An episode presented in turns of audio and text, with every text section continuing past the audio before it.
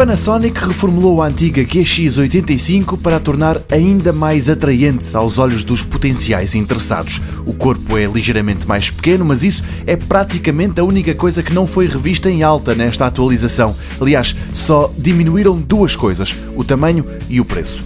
Entre o que se mantém ou foi ligeiramente aumentado está, por exemplo, o sensor que é de 20.3 megapixels, a capacidade de filmar em 4K, o visor eletrónico que agora se inclina para proporcionar mais ângulos de visão e lá dentro o obturador deixou de ser mecânico, ganhou capacidades eletromagnéticas. As vibrações reduzem-se em 90%. Para além do visor eletrónico, a GX9 inclui ainda um ecrã traseiro 16 por 9 que pode ser inclinado. Sublinhe-se contudo que não se vira completamente, ou seja, não dá para ser usado ao estilo selfie. Faz vídeo em ultra alta definição a 30 frames por segundo, numa resolução mais baixa, grava também a 60 frames por segundo, sempre com a autofocagem a funcionar.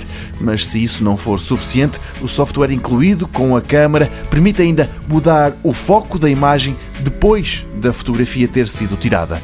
Por cá, a venda deve arrancar em breve. Na América já começou e, feitas as contas, a Lumix GX9 é cerca de 150 euros mais barata do que a antecessora.